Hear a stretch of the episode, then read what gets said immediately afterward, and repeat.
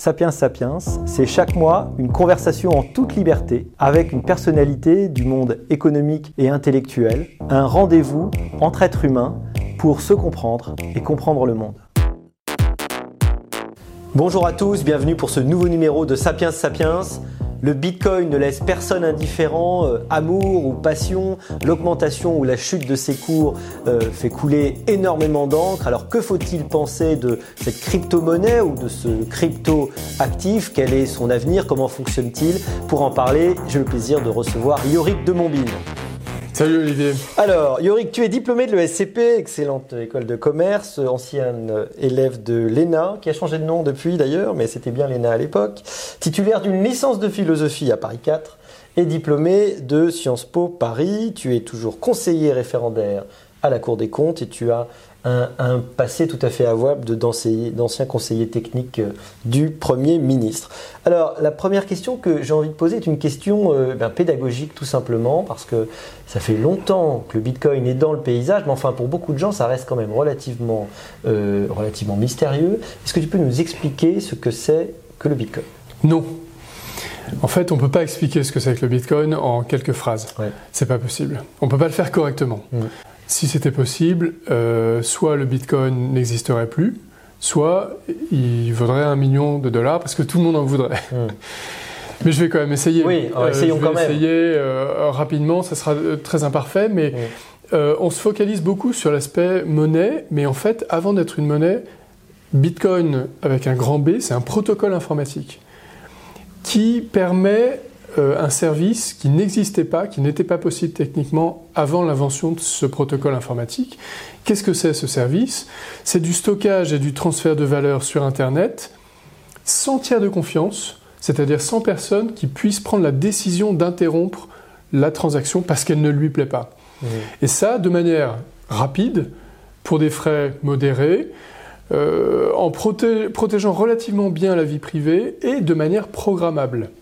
Et ce dispositif complètement nouveau, qui a été inventé donc par un inconnu euh, en 2009, euh, pour être sécurisé, il implique l'émission d'un jeton numérique et comptable pour euh, fournir une incitation économique aux gens qui sécurisent le dispositif.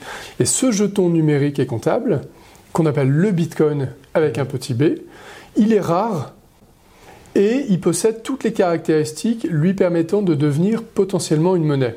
Alors il y a un mot que tu n'as pas prononcé, c'est le mot blockchain. Parce que et oui, parce qu'en fait, ça, ça n'utilise pas la technologie blockchain malgré ce que euh, tout le monde pense et malgré ce qu'on continue à voir dans les médias. La technologie blockchain, c'est largement un mythe. C'est largement un mythe. En fait, euh, Bitcoin, pour fonctionner, utilise une intégration de plusieurs technologies qui existait avant lui, dont celle des registres distribués qu'on appelle la blockchain. Ce n'est pas du tout la technologie principale.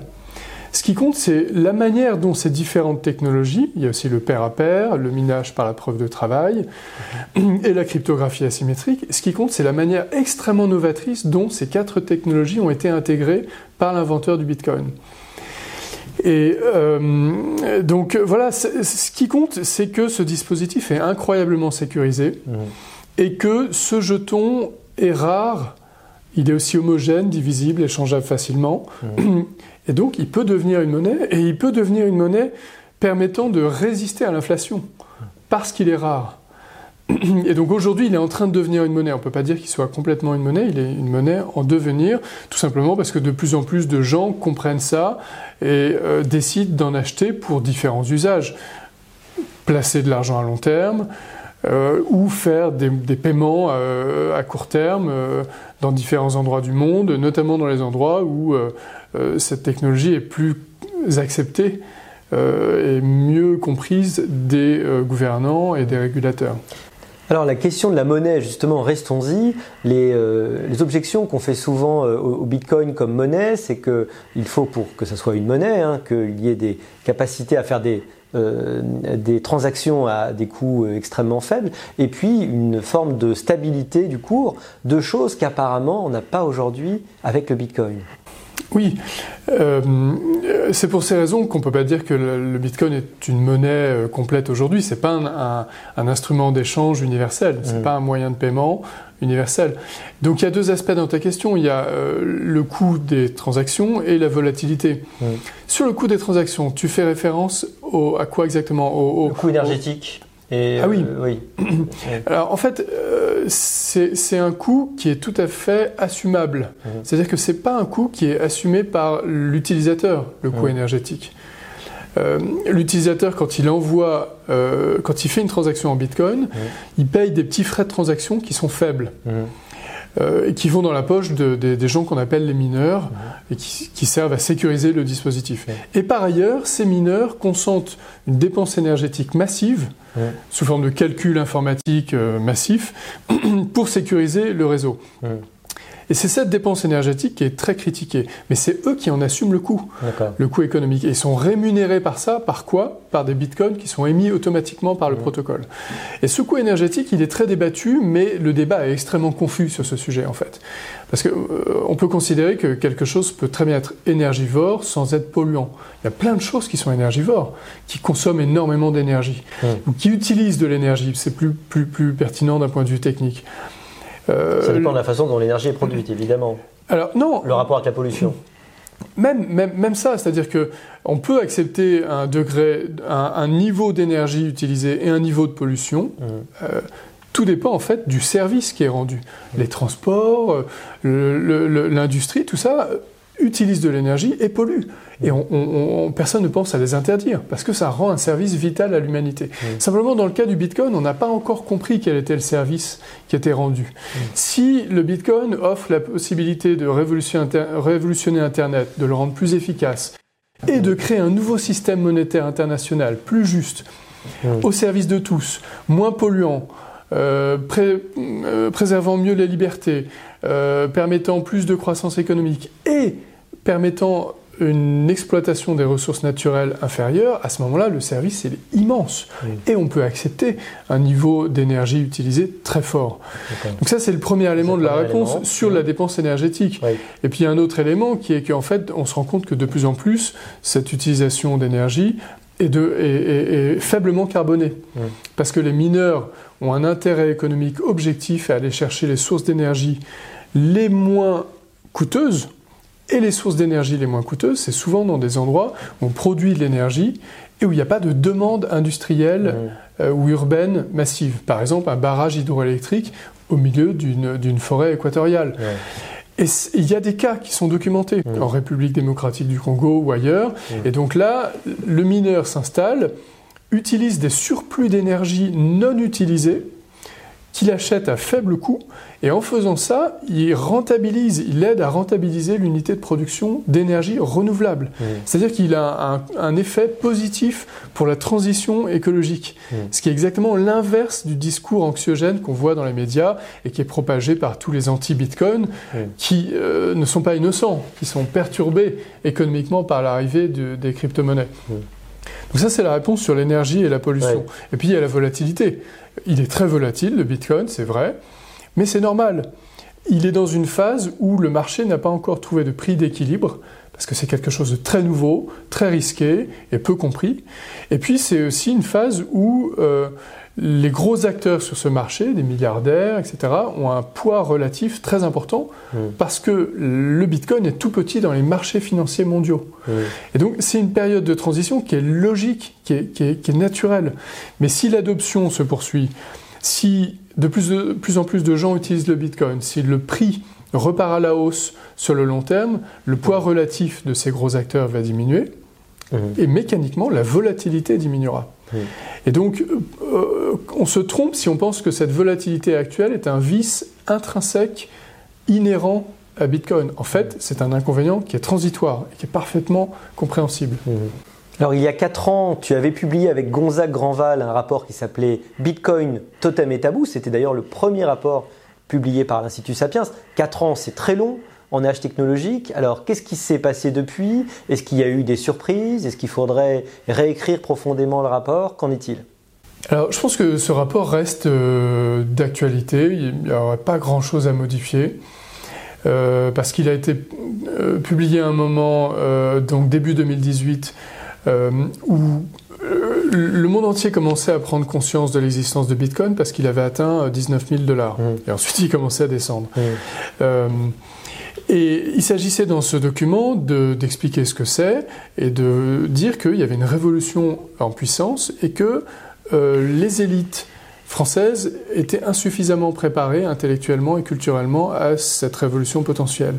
Et ce rapport alertait aussi sur les, les, contresens et les malentendus et les risques autour de la notion de blockchain, de technologie blockchain.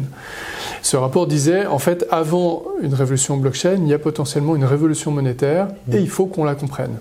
Et en fait, ce constat est largement euh, valable aujourd'hui. Cela dit, depuis, il s'est passé des choses incroyables. C'est-à-dire que le Bitcoin s'est effondré à 3000 dollars, et puis ensuite, il est remonté et il a atteint des niveaux incroyables, euh, presque 69 000 dollars. Et ensuite, eh ben, il a été divisé par deux, et même plus. Mm. Et surtout, il y a deux États qui ont donné cours légal au Bitcoin. Et ça, quand on a écrit ce rapport avec Gonzague Granval, on n'aurait jamais pu imaginer une telle perspective. On disait à la, fin du rapport, il y a une hypothèse éventuelle, c'est peut-être que euh, des petites banques centrales un jour voudront euh, détenir des bitcoins comme elles détiennent de l'or pour avoir des actifs euh, sûrs. Et en fait, on n'avait pas imaginé que des États pourraient aller jusque-là. Alors, il y a certaines personnes qui disent oui, mais c'est des petits États qui comptent pour rien, etc. Mais moi, je ne comprends pas cet argument.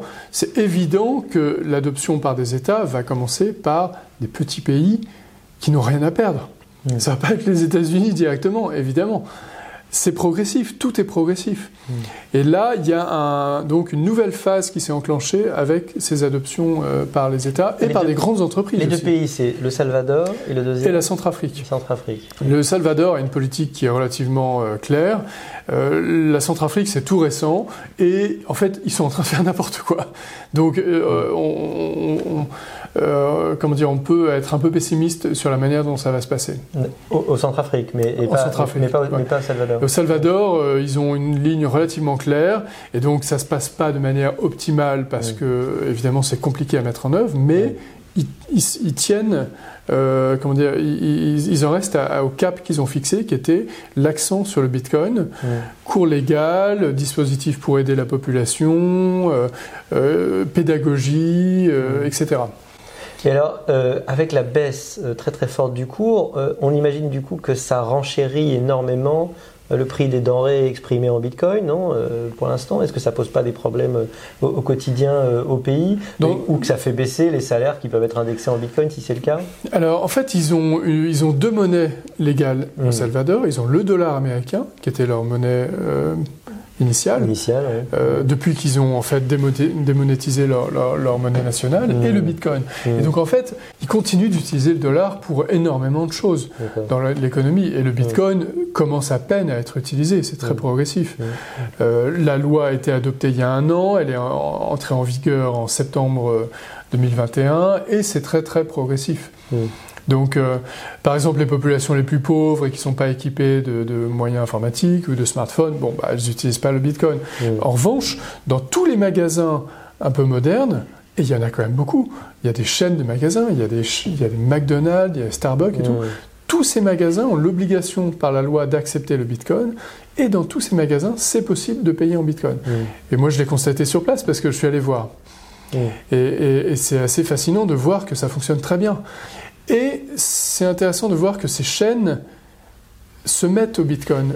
Ce sont des chaînes mondiales. Elles se rendent compte que euh, c'est un système de paiement qui fonctionne très bien et qui peut même leur procurer des avantages en diminuant des frais. Mmh. L'industrie du paiement, c'est une énorme industrie qui est coûteuse pour les commerces. Et le Bitcoin, notamment quand on, utilise le Lightning Network, qui est un protocole complémentaire, en fait, permet des paiements sur des petits montants pour des frais dérisoires, presque négligeables. Alors j'aimerais revenir sur la dimension monétaire euh, de la question.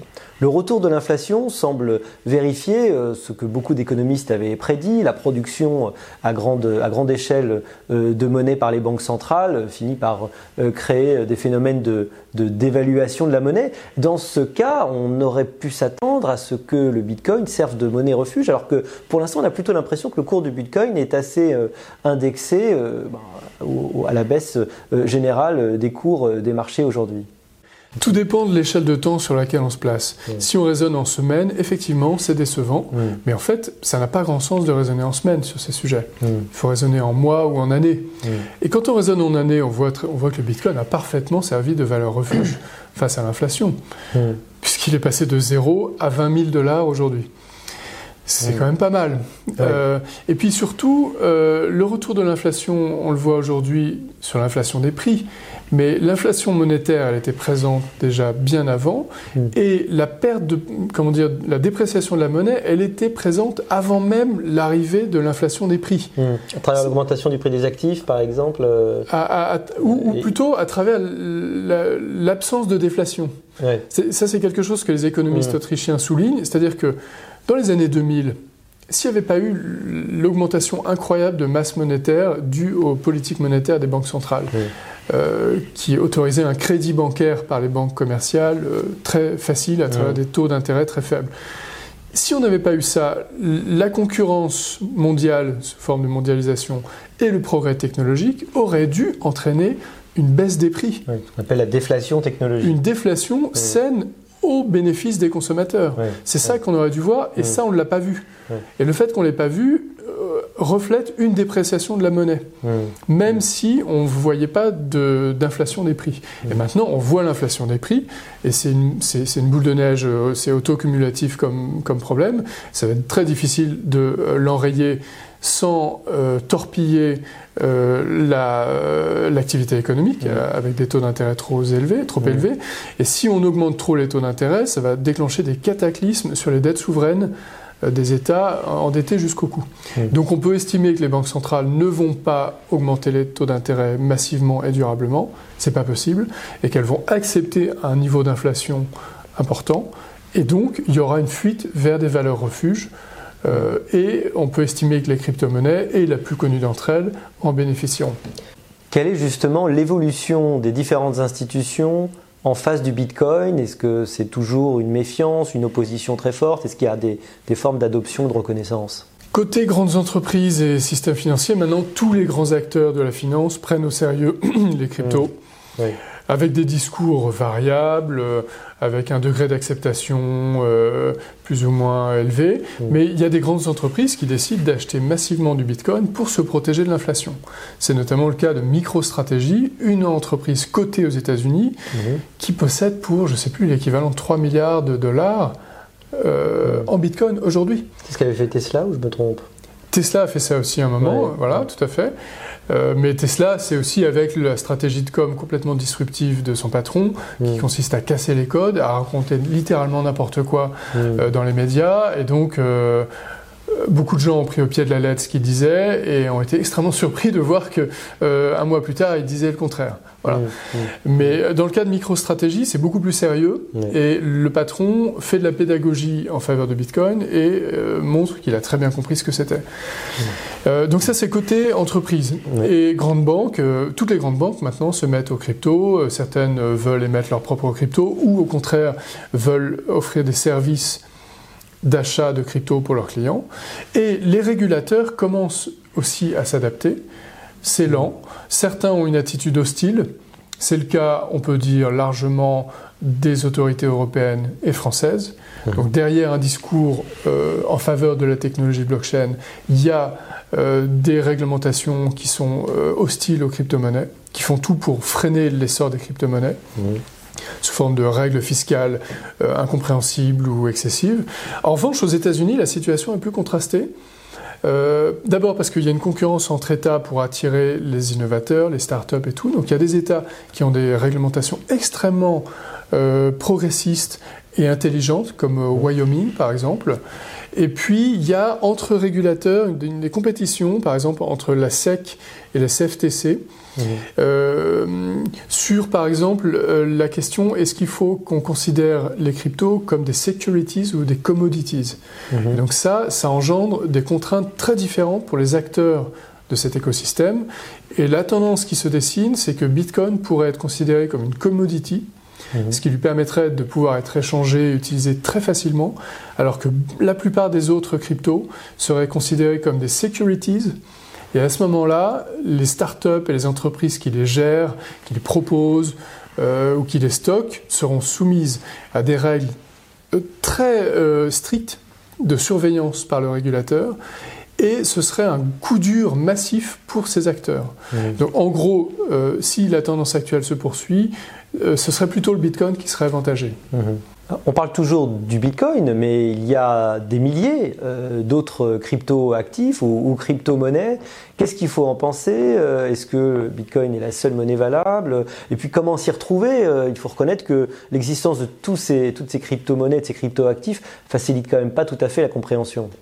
C'est un paysage extrêmement complexe. Donc il y a des milliers de crypto-monnaies. ce fait euh, en soi est, intéressant. Il montre que déjà on est en présence d'un phénomène euh, qui ne va pas disparaître. Les crypto-monnaies, contrairement à ce que beaucoup de gens ont dit, sont là pour rester. Ensuite, il est sain qu'il y ait une énorme concurrence entre toutes ces crypto-monnaies, que la meilleure gagne. Et celles, qui, celles qui, qui, perdent la compétition et qui disparaissent, et il y en a tout le temps, elles ne sont sauvées par personne et notamment pas par la puissance publique ni hmm. par le contribuable. Ce qui est un, phénomène extrêmement sain, beaucoup plus sain que ce qu'on hmm. voit sur les marchés financiers traditionnels, où la puissance publique sauve des acteurs irresponsables avec l'argent du contribuable. Hmm. Ensuite, la plupart de ces milliers de crypto-monnaies sont probablement des arnaques ou des illusions. Et puis peut-être que certaines ont un avenir euh, brillant, mais c'est très difficile de savoir lesquelles. Mm. En gros, la plupart de ces cryptos ont été créés avec l'idée que le Bitcoin est limité techniquement. Il y a mm. plein de choses que le Bitcoin ne peut pas faire, et donc plein d'entrepreneurs ont dit bah, Moi, je vais faire mieux que le Bitcoin. Et parmi ces entrepreneurs, il y a des gens de très très grand talent qui sont convaincus, qui ne sont pas là pour arnaquer euh, le public, mais qui créent des cryptos en fait et des blockchains très complexes qui ont du mal à faire leurs preuves à long terme, enfin à moyen terme. À court terme, elles suscitent souvent l'emballement, l'engouement, la fascination, parce qu'elles sont extrêmement sophistiquées, très sexy, avec euh, un déluge de marketing euh, hyper habile. Et donc tout le monde, en gros, se laisse séduire, les journalistes, les commentateurs, les investisseurs, tout le monde se dit, ça y est, j'ai trouvé le prochain Bitcoin. Et puis évidemment l'appât du gain. C'est-à-dire que tous les gens qui ont loupé le gain phénoménal mmh. du Bitcoin, eh bien, tentent leur chance sur des nouveaux produits en espérant faire x10, x100, x1000. Et puis en fait, très vite, euh, c'est l'illusion. Et on se rend compte que le Bitcoin est toujours la crypto principale en, market cap, mmh. en capitalisation de marché. Et euh, le, le, crack actuel renforce cette position. C'est-à-dire que euh, finalement, beaucoup de gens se disent Ah oui, le Bitcoin est toujours là, il est solide techniquement, mmh. il n'a toujours pas été piraté depuis sa création, parce qu'il y a mmh. une performance inouïe. Et sa technologie se renforce. Et il y a plein de choses qui sont promises par les autres cryptos qui vont peut-être être possibles à partir du Bitcoin. Mmh. Et donc finalement, euh, euh, moi, enfin personnellement, je reste quand même plus optimiste sur le Bitcoin que sur les autres cryptos pour cette raison. Mmh. Est-ce qu'on peut imaginer que les institutions interdisent le Bitcoin Est-ce que c'est possible d'interdire le Bitcoin? Oui, et en fait, ça a déjà été fait. Il y a des pays qui ont interdit le Bitcoin. Mmh. Euh, il y en a qui ont essayé, mais en fait, ça ne sert à rien. C'est-à-dire que d'abord, les pays qui le font, ce sont les, des pays dictatoriaux, euh, et puis très vite, ils reviennent en arrière parce qu'ils se rendent compte que c'est parfaitement inutile. Ils n'ont pas les moyens de, euh, de faire respecter cette interdiction. Et pour qu'un pays développé, démocratique, le fasse, il faut violer des principes majeurs euh, du droit. Parce qu'en fait, une transaction Bitcoin, qu'est-ce que c'est? C'est simplement de l'information qui peut être exprimée sous n'importe quel euh, alphabet ou langage. Ça peut être exprimé en émoticône sur Twitter. Ah C'est-à-dire que c'est une pure convention d'alphabet. De, Et donc, si on veut vraiment interdire Bitcoin, il faut interdire, il faut couper Internet ou il faut interdire la, communication, la communication en général. et donc, les, États qui ont compris ça euh, ont renoncé à interdire Bitcoin. Mm. Et les plus euh, affûtés d'entre eux comprennent que Bitcoin, bah, en fait, est quelque chose quand même de problématique pour euh, l'équilibre monétaire que eux ont imposé. Et donc, ils essaient de freiner son essor. Ils le font de manière plus habile qu'en l'interdisant. Ils freinent son essor par une campagne de dénigrement, tous azimuts, euh, en insistant sur les pseudo-inconvénients ou les pseudo-risques de Bitcoin, et par des réglementations extrêmement contraignantes. Alors sur les risques, je ne peux pas ne pas évoquer euh, l'objection, la critique qu'on fait souvent euh, aux crypto-monnaies, qui est de participer, d'être utilisé pour des usages malhonnêtes ou criminels pour l'économie clandestine. En fait, c'est largement de la désinformation. Mmh. Il y a des études tout à fait sérieuses qui montrent que une proportion infime des transactions en Bitcoin ou en autres cryptos servent à des trafics illicites, et une proportion ridicule des trafics illicites sont faits euh, en euh, Bitcoin. Et ça, ça s'explique de manière extrêmement facile. C'est que euh, une transaction en Bitcoin, c'est un message public qui est diffusé et qui est accessible à tout le monde. Une fois que la transaction est validée, elle est scellée pour toute éternité dans un registre qui lui-même est public. Mmh. Donc il n'y a pas les noms des gens sur la transaction, mais il y a simplement leur code. Mais le fait que ces messages soient publics et euh, irréversibles, et en fait accessibles à tous pour toujours, fait que des services de police compétents et concentrés sur certaines transactions euh, douteuses peuvent finalement retrouver la trace des gens qui font ces transactions. Mmh, mmh. Surtout si euh, ces trafiquants euh, sont maladroits et à un moment donné dévoilent leur identité à une des phases du processus. Mmh. Et en fait, c'est ce qui se passe concrètement. Et donc la police retrouve des gens euh, qui ont fraudé massivement et les criminels les plus dangereux, les plus riches et les plus intelligents n'utilisent pas le Bitcoin. Ils utilisent une technique bien plus euh, adapté, qui a fait ses preuves, qui a la valise de billets en dollars, ou des montages bancaires sophistiqués pour faire des transactions en dollars et en euros, et ça marche très bien. Et la meilleure preuve, c'est que chaque année, les banques les plus vertueuses et les plus traditionnelles se font condamner à coût de dizaines de milliards de dollars. Euh, parce qu'elles n'ont pas été assez prudentes sur ces sujets. Et donc on est dans la désinformation la plus complète. Ça fait partie de, justement de l'offensive lancée les gens qui sont inquiets de l'émergence du Bitcoin et qui sont prêts à tous les arguments les plus fallacieux pour, euh, pour le contrer. C'est évidemment une question difficile, mais où est-ce que tu vois le cours du Bitcoin euh, d'ici 5 ans? Euh, Peut-être pas évidemment demain, mais à terme, où est-ce que ça devrait se stabiliser s'il y a une stabilisation dans les années qui viennent? Alors, je répondrai à deux choses. D'abord, euh, c'est une question, euh, en fait, pas si difficile, euh, mmh. parce que je vois deux hypothèses. Soit il y a un problème majeur sur Bitcoin, il est détrôné par une autre crypto, où les États finissent par avoir sa peau, où il y a un bug technique. Et à ce moment-là, il plonge et il arrive à zéro, et on n'en entend plus parler. Mmh. Ou alors, ce scénario ne se produit pas et continue à se développer comme c'est le cas en ce moment, malgré la chute. Et à ce moment-là, il peut atteindre des niveaux absolument inimaginables. Mm. Surtout si des crises financières majeures se, se, déclenchent dans les mois qui viennent, mm. avec une composante monétaire. C'est-à-dire que si c'est juste des crises de liquidité comme en mars 2020, à ce moment-là, ça ne bénéficiera pas au Bitcoin. Mais s'il y a mm. des crises monétaires, ça lui bénéficiera immensément. Donc l'alternative, c'est zéro ou euh, des montants euh, incroyables.